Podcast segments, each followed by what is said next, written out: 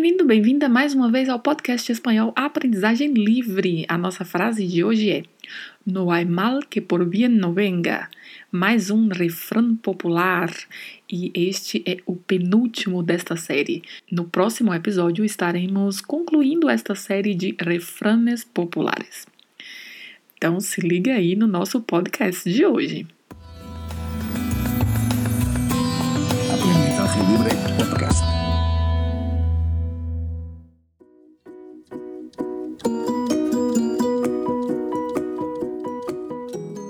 Olá, eu sou Adriana Cândido e toda segunda-feira trago uma frase para com ela aprendermos vocabulário, gramática e pronúncia do espanhol.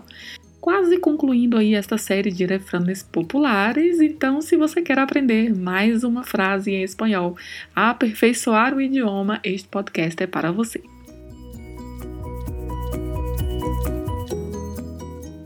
Nossa frase de hoje, não é mal que por bien no venga, começa com o advérbio de negação no, seguido do verbo haber, que é o verbo haver, verbo de segunda conjugação, e que aqui está conjugado na terceira pessoa do presente do indicativo, ai.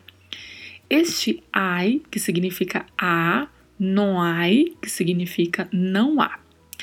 Também costuma ser utilizado no espanhol com o sentido que utilizamos no português o verbo ter ter ou não ter. E eu abro aqui um parênteses para explicar isso.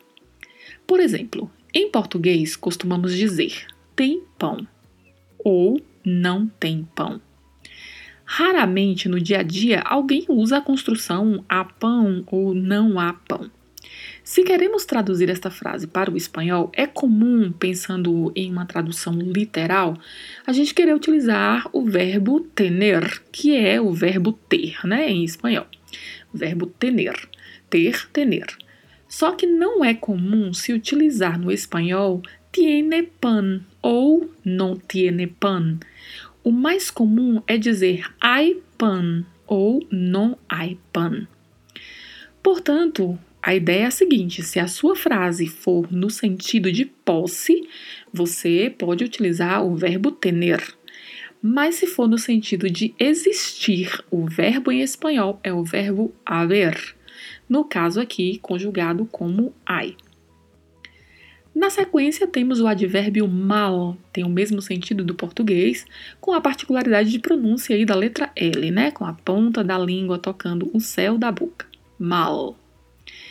Mal, que é o oposto de bien, que significa bem, também advérbio que está aí na nossa frase. Entre estes dois advérbios, nós temos o que, que é um pronome relativo, e temos o por, que é uma preposição. Lembre-se sempre do vibrato do final da palavra, por. Mais uma vez, temos o advérbio de negação no e ao final o verbo venir, verbo de terceira conjugação, que seria o verbo vir em português, que está aqui conjugado na terceira pessoa do presente do subjuntivo, que venga, que não venga, que seria que venha ou não venha. Atente-se para a pronúncia, o verbo venir. Tem aí a letra V com leve som de B e tem o vibrato do R ao final, né? Venir.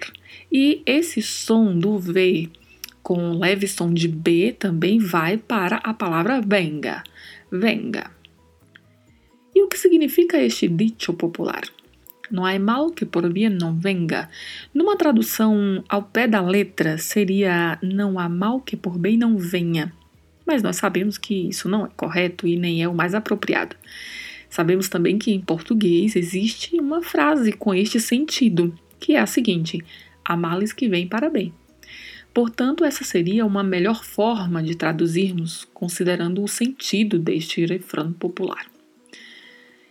E esta frase traz ainda uma ideia de otimismo, né? Com essa expressão, o que se quer passar é que sempre é possível obtermos, até mesmo aprendermos, né, algo positivo, mesmo com as situações negativas ou difíceis.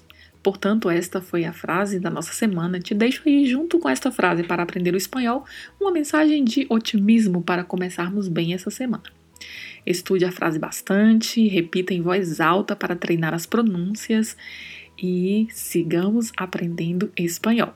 Se você tiver alguma dúvida, sugestão, quiser se comunicar comigo, entre em contato pelo e-mail que se encontra na descrição geral deste podcast ou siga o Aprendizagem Livre no Instagram, aldrina.cândido, ou ainda no Facebook, Aprendizagem Livre.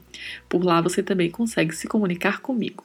Ou ainda envie uma mensagem aqui no link que está na descrição deste episódio do podcast. Então, ficamos por aqui e até a próxima segunda-feira com a nossa última frase o nosso último refrão popular desta série. Uma linda senhora para vós.